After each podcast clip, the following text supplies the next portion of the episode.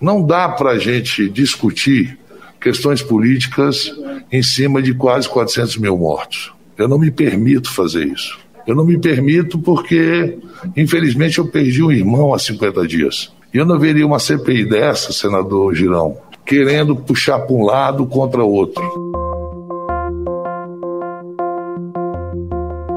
Este é o senador Omar Aziz, do PSD do Amazonas, logo após ser eleito presidente da CPI da Covid. A comissão que vai investigar ações do governo federal durante a pandemia foi instalada oficialmente ontem, terça-feira, após uma batalha jurídica que só foi resolvida durante a reunião.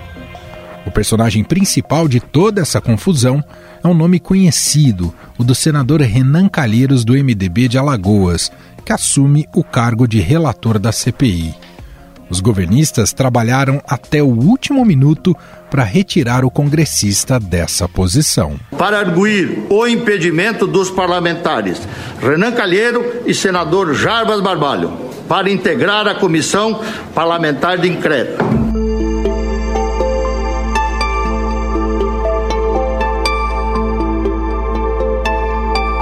Na noite desta segunda-feira, a Justiça Federal em Brasília chegou a conceder uma liminar atendendo a um pedido da deputada bolsonarista Carla Zambelli para suspender a eventual escolha de Renan como relator. A mesa do Senado recorreu e o Tribunal Regional Federal da Primeira Região derrubou a decisão. O presidente em exercício do TRF acaba de suspender a liminar ineficaz que foi concedido por um juiz de primeira instância. Até mesmo o senador Flávio Bolsonaro, que não integra a CPI, compareceu à reunião para tentar postergar a instalação da comissão. O governo é a favor de se investigar. Vai ser importantíssimo passar limpo tudo o que está acontecendo no Brasil, mas não agora. Em seu discurso, Renan Calheiros afirmou que sua atuação será técnica, profunda e despolitizada. Eu me pautarei pela isenção e imparcialidade que a função impõe, independentemente de minhas valorações pessoais. A investigação será técnica, profunda focada no objeto que justificou a comissão parlamentar de inquérito e despolitizada. O senador também disse que a CPI será um santuário da ciência e que irá traçar uma cruzada contra a agenda de morte. O negacionismo em relação à pandemia ainda terá que ser investigado e provado. Mas o negacionismo com relação à CPI da Covid já não resta a menor dúvida.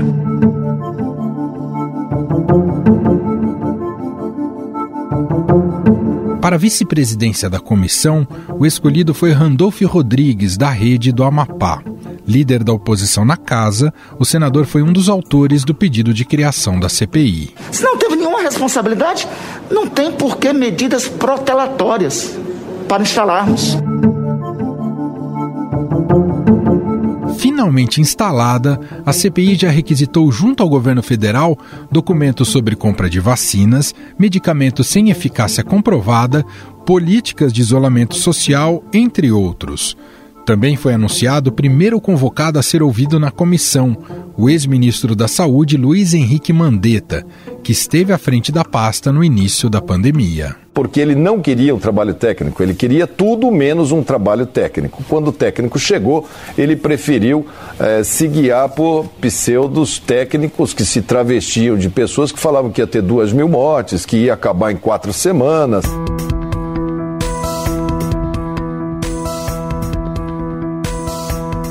Na sequência, serão ouvidos outros ministros que passaram pela pasta durante a crise, Nelson Taixe e Eduardo Pazuello, além, é claro, do atual titular, Marcelo Queiroga. Outra questão que há em relação à nossa vacinação e que tem nos causado certa preocupação é, é a Coronavac, a, a segunda dose. E agora, em face do retardo de insumo vindo da China para o Butantan, Aí há uma dificuldade com essa segunda dose.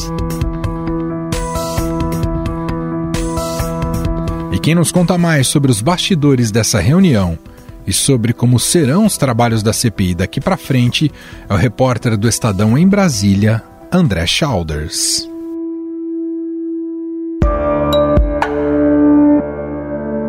Olá, Schauders, tudo bem? Olá, Emanuel, tudo bom? Tudo jóia. Aqui em Brasília, dia bastante movimentado hoje, com a instalação da CPI. E, enfim, já temos novidade aí e já tem de lá para saber quais serão os próximos passos da CPI agora. Já dá para falar com um pouco mais de certeza, né? Exato, Chalders. A gente já tinha um prognóstico que era uma CPI de, com alto teor explosivo aí para o governo federal, para o Palácio do, Planalto, para o presidente Jair Bolsonaro, mas se revelou ainda mais cruel com a instalação, não só pelo discurso do Renan Calheiros, que a gente vai falar um pouquinho sobre isso também, mas queria que você me contasse o que aconteceu com Ciro Nogueira, hein, Chalders? Pois é, Manuel, foi a surpresa da CPI dessa reunião de hoje. Foi o senador Ciro Nogueira, que é o chefe máximo do PP, Partido Progressista, hoje em dia progressistas, é, e, enfim, aliado de primeira hora do presidente Jair Bolsonaro. Mesmo assim, Manuel, ele votou com o Omar Aziz, votou para eleger o Omar Aziz presidente da CPI. Omar Aziz que foi indicar o, o senador Renan Calheiros, do MDB de Alagoas, como relator. Né? Era dado como certo que, que o Ciro Nogueira não agiria dessa forma, e, no entanto, ele surpreendeu todo mundo aí ao votar no Omar Aziz. O Renan Calheiros fez até uma referência a isso depois, quando foi fazer o seu discurso, o relator Renan Calheiros falou sobre a amizade que ele tem com, com o Ciro Nogueira de longa data. Ou seja, Chalders, é, torna-se uma CPI muito complicada para o governo. O governo vem batendo cabeça em relação às suas estratégias ali para se defender das acusações. Tende a ser muito difícil para os ministros, enfim, para tudo que será produzido nesse processo de investigação. Fator Renan Chalders, o que, que você colheu aí dessa, desse primeiro discurso do Renan Calheiros uh, e como ele deve se comportar ao longo da, da CPI? Pois é, Manuel, hoje ele falou que. Pois é, Manuel, hoje ele falou que foi que vai buscar fazer uma atuação técnica, né? Falou em vários momentos que vai se comportar com isenção e tal, uma CPI para investigar fatos e não pessoas, segundo ele mas já deu uma série de recados bastante duros já de saída para o governo, lembrou as mortes da pandemia, é, lembrou as pessoas que perderam parentes, né, que perderam entes queridos para a doença, pediu um momento de silêncio ali para lembrar as vítimas, né, justamente da doença no Brasil, e falou inclusive já sobre o ex-ministro Eduardo Pazuello, né, ele citou um trecho que eu achei bastante curioso no discurso dele. Ele citou a Força Expedicionária Brasileira, que foram soldados brasileiros que foram uh, ah, para a Itália durante a Segunda Guerra Mundial. Ele falou: olha, a gente teve poucas mortes ali dentre os expedicionários brasileiros, porque a FEB era comandada por generais. Imagina se tivesse um sanitarista comandando os soldados. Certamente o número de mortes seria muito maior. E foi o que a gente viu agora com o Eduardo Pazuello, dizendo ele, né? Foi o que a gente viu agora quando colocaram um general no Ministério da Saúde. Enfim, eu achei um recado bastante direto para o governo sobre, enfim, quem está no alvo né, da CPI, por mais que ele tenha prometido essa isenção aí na hora de investigar. Chalders, próximos passos. A CPI acabou de ser instalada e agora temos um extenso trabalho pela frente, ao mesmo tempo uma extensa cobertura aqui do nosso lado da imprensa, é no mínimo 90 dias de trabalho de CPI que tendem a se prorrogar, mas o, o que tem, o que já foi planejado para os próximos dias em relação a, a essa CPI, hein, Chalders? Então, é, hoje já começa o prazo para as pessoas, para os integrantes da CPI poderem sugerir, né, é, oitivas, sugerir pedidos de documentos pro, pro relator Renan Calheiro, justamente. Eles têm até meio-dia de hoje para fazer essas sugestões e amanhã, na quinta-feira, a comissão já se reúne para aprovar realmente o plano de trabalho, ou seja, decidir ali a ordem das pessoas que vão ser ouvidas, quais documentos vão ser requisitados, toda essa coisa. E já está acertado também que na semana que vem, na terça-feira, é, é, a audiência com o Luiz Henrique Mandetta, o ex-ministro da Saúde. Vamos lembrar aí que saiu do governo depois de discordar do Bolsonaro quanto à condução da política pública para a pandemia, né? E aí depois vem Nelson Teich e Eduardo Pazuello. Esse foi, pelo menos esse foi o acordo que aconteceu ontem entre os senadores. Do lado do governo, Chalders, eh, deu para captar se tem alguma estratégia para tentar minimizar os efeitos aí da CPI? Olha, a gente viu ações do governo, né? Assim, lá atrás o governo conseguiu alterar o objeto da CPI para colocar governadores e prefeitos dentro do escopo da investigação. E hoje o que a gente viu foi pessoas ligadas ao governo indo até a comissão para fazer falas, enfim, mesmo não sendo membros, não sendo é, integrantes do colegiado. Por exemplo, o senador Flávio Bolsonaro, que foi lá é, criticar a CPI, falar que ah, a CPI não vai trazer nenhuma dose de vacina a mais. Então foi o que a gente observou hoje, mas assim, uma estratégia articulada e tal, eu ainda não consegui perceber. Muito bem, vamos aguardar aí os próximos, muitas reuniões que teremos pela frente. Vamos acompanhar junto com os repórteres lá em Brasília, incluindo aqui o André Schauders, e ver o, a capacidade que essa CPI terá de enfraquecer o governo ou não, né? Vamos, vamos aguardar e ver como é que ela vai se desenvolver e se desenrolar. Schauders, por hora, muito obrigado. Você sabe que a gente vai recorrer mais a você. Um abração, meu caro. Opa, obrigado, Manuel. Valeu, um abraço.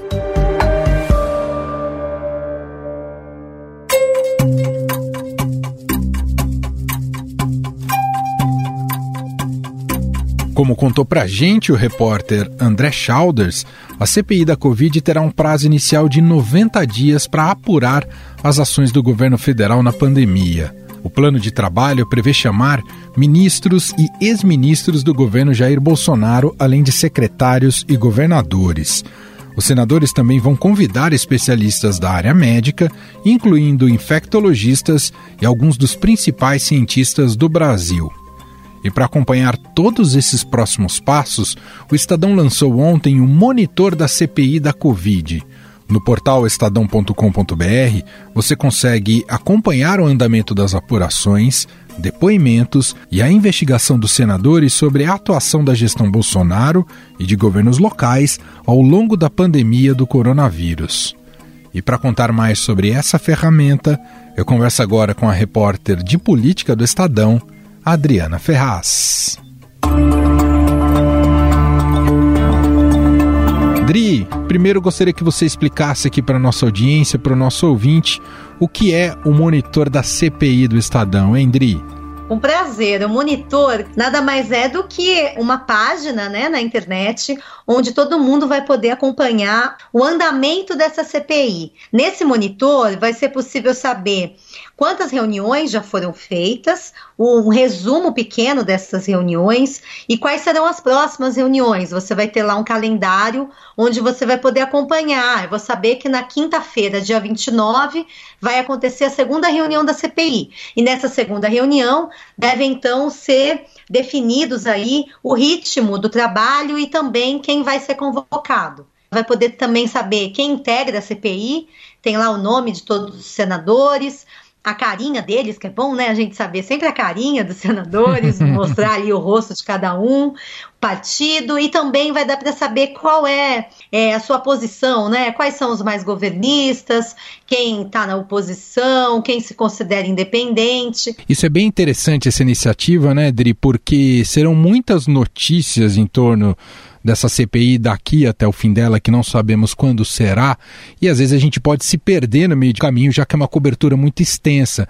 Então, o monitor ele funciona como uma espécie de aglutinador e ajuda quem quer acompanhar e saber mais da CPI a não se perder nesse mar de notícias que virá. É exatamente essa a intenção que a gente teve ao criar esse monitor é que ele servisse ali como um guia mesmo, né? Quem tem o interesse de acompanhar o andamento dessa CPI. É claro que o Estadão, a Rádio Eldorado vão continuar acompanhando, publicando as notícias, matérias específicas sobre cada fala, sobre cada acontecimento mais importante. Mas ali pelo monitor você vai poder ter um balanção da CPI e você vai poder saber o que vem pela frente. A principal ideia é essa. Então, olha, já aconteceu tudo isso, todas essas autoridades já foram ouvidas, quais devem ser as próximas a serem chamadas? Quando vai ser a próxima reunião? O que, que vai ser tratada nessa próxima reunião?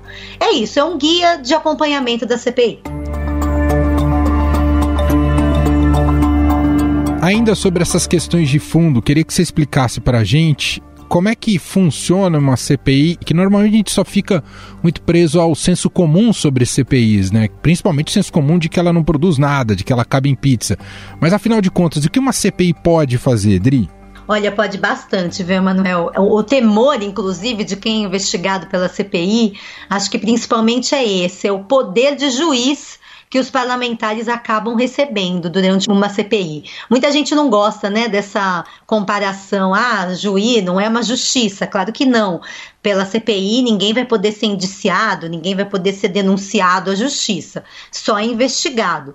Porém, os senadores, durante a CPI, eles podem pedir, por exemplo, quebra de sigilo quebra de sigilo fiscal, quebra de sigilo telefônico de um investigado. Isso, é claro, coloca muito medo aí nas pessoas que estão no alvo da CPI, né? Eles podem pedir também informações consideradas sigilosas que o governo se nega a passar à imprensa. Então, os senadores podem fazer isso a partir de requerimentos aprovados pela comissão toda. Então a CPI colhe esses documentos e os torna público. Né? Essa é uma outra questão muito interessante. A CPI é pública, né? Então é, você pode acompanhar a CPI pela internet e você vai saber ali os dados que estão sendo comentados, as informações levantadas sobre esse ou aquele governo. Então eles têm muito poder mesmo, esses senadores. É por isso que essa CPI foi tão combatida. Uma CPI que tem esse poder numa crise deste deste tamanho que a gente vive, ela coloca ali as autoridades em alerta, né? Aliás, então já pegando esse gancho, Dri, queria um pouco a sua avaliação da primeira importante reunião da CPI. Mas o que, que você extraiu da dinâmica dessa reunião e o quanto ela pode ser explosiva para o Palácio do Planalto, Dri? O início dela foi marcada por muita obstrução, que a gente chama, né? os aliados ao governo Bolsonaro tentaram obstruir o início e até mesmo a instalação dessa CPI, com vários argumentos ali de que alguns senadores que vão participar dessa comissão já participam de outras e que o regimento interno proíbe. Então, eles estavam com isso tentando trocar os membros da CPI. Outros estavam atacando o senador Renan Calheiros, que acabou escolhido mesmo como relator. O senador Renan Calheiros é opositor ao governo Bolsonaro é pai do Renan Filho, que é governador de Alagoas. Então, o argumento que se estava usando era que o, como é que o, o, relator, que vai produzir aí o relatório final da CPI, que vai apontar erros e acertos e talvez é, encaminhar ao Ministério Público denúncias e tudo mais, como é que esse senador vai poder investigar o próprio filho? Não é? Já que estados e municípios foram também incluídos como é, foco dessa CPI, a CPI teve o seu escopo ampliado. Então ficaram muito em cima disso, quase duas horas batendo nessa tecla de que Renan Calheiros não poderia ser o relator da CPI por essa relação aí é, sanguínea, né? Vamos dizer assim, é pai de um dos governadores. E aí a gente viu de tudo, a gente viu inclusive o senador Flávio Bolsonaro do Republicanos do Rio, o 01, né? Primeiro filho do presidente Jair Bolsonaro, apareceu lá no meio da CPI, ele não integra a CPI, foi lá de máscara, o que chamou a atenção de muita gente, estava de máscara, e falando que o senador Renan Calheiros não poderia participar, que ele poderia ter pedido para participar da CPI, mas que ele seria sim suspeito de participar, porque é filho do presidente. Então, querendo dar o exemplo, a gente já viu isso na primeira reunião, Flávio Bolsonaro querendo dar o exemplo aos demais colegas. E me chamou a atenção nesse discurso do Flávio Bolsonaro ele criticar os trabalhos presenciais no Senado, preocupado com a pandemia da Covid-19. É. Isso me chamou Super muito a atenção, viu, Dri? É, você vê que quando interessa, né, aí vale fazer distanciamento social, vale usar álcool e gel e máscara, né? A gente viu o Eduardo Pazuello, indo passear num shopping em Manaus sem máscara, como se não fosse nada. Quando foi questionado por uma cidadã ali porque ele estava sem máscara, ele virou e falou: Onde compra isso? Onde compra isso? Foi a resposta do Pazuello. E o Flávio Bolsonaro, muito preocupado, realmente, queria postergar a instalação da CPI, dizendo que havia risco para os senadores, falou que os senadores poderiam morrer se essa CPI fosse instalada. Então teve até isso, né? Depois teve o Renan falando que era uma censura prévia, o que se tentava fazer com ele, outros senadores, cada um ali argumentando, o petista dizendo: bom, se o Renan não pode, o Flávio Bolsonaro muito menos, não devia estar nem aqui. Foi nesse nível. Depois de muitos debates, no fim das contas, o que valeu foi o acordo partidário, que já havia sido feito antes entre os líderes aí de partidos que comandam o Senado, e esse acordo deu o que já todo mundo sabia. Omar Aziz, do PSD, do Amazonas foi eleito presidente e logo em seguida indicou o Renan Calheiros para ser relator. Isso muita gente confunde, né? O Renan Calheiros não foi eleito relator, porque não se elege o relator, se elege o presidente, o presidente tem a prerrogativa de indicar o relator e ele fez isso sem menor constrangimento logo de cá. Para a gente fechar, eu vou em outro senso comum para te ouvir se criou uma percepção em torno dessa CPI que ela pode derrubar o presidente Jair Bolsonaro. Pode mesmo, Dri? Olha, nos estados a gente tem acompanhado que as CPIs nas assembleias legislativas têm levado os governadores a sofrer processos de impeachment. Vamos lembrar o exemplo clássico aqui, que é o governador do Rio de Janeiro, Wilson Witzel, governador afastado, está respondendo ainda o processo de impeachment, mas ele caiu depois que a Assembleia do Rio abriu uma CPI e passou a investigar os contratos do Witzel na questão da pandemia. O governador de Santa Catarina está afastado também do cargo, Carlos Moisés, em função de denúncias relacionadas à pandemia de Covid-19. Não é impossível. Durante de ontem, o governador do Amazonas, Wilson Lima, também já foi inclusive denunciado pela PGR por questões relativas ao coronavírus. Quer dizer, tem problema aí espalhado pelo país todo, viu, Manuel? Essa questão de ampliar o escopo é muito debatida, mas recurso federal é recurso federal, não interessa onde foi usado, né? Então tem que ser investigado. Em relação ao presidente Bolsonaro, eu acho que ninguém bota fé que isso aconteça que vá mesmo gerar um processo de impeachment no ano de eleição. Vamos combinar que a gente está quase em maio, esse prazo da CPI inicial é de 90 dias, ele pode ser prorrogado por mais 90 dias. Até aí a gente já está no fim do ano. Aí um relatório vai ser feito, depois tem que ser levado para o plenário. Se for indicado impeachment, precisa daquela maioria que a gente conhece. Uhum. Em ano eleitoral, todo mundo acha difícil. Agora, pode complicar, não por um processo de impeachment, mas pode complicar demais a reeleição do presidente e pode levar problemas a ele, aí sim que acho que é uma preocupação enorme, na justiça comum, caso ele perca a eleição e perca aí foro, mandato, tudo isso. Muito bem explicado. Gente, eu queria convidar mais uma vez, então, o Estadão acabou de lançar um monitor da CPI, além de poder acompanhar as notícias no dia a dia, tem esse monitor, esse aglutinador, que você consegue ter uma visão do todo, uma visão panorâmica do que está ocorrendo na CPI da Covid. E a Adriana Ferraz, repórter de política do Estadão, está por trás disso e gentilmente bateu esse papo aqui com a gente hoje. Obrigado, viu, Dri? Obrigada, é um prazer. Beijão. Estadão Notícias. E este foi o Estadão Notícias de hoje, quarta-feira, 28 de abril de 2021. A apresentação foi minha, Emanuel Bonfim. Na produção e edição, Gustavo Lopes, Bárbara Rubira e Ana Paula Niederauer. A montagem é de Moacir Biasi. E o nosso diretor de jornalismo, João Fábio Caminoto. Escreva pra gente podcast@estadão.com. Um abraço para você e até mais.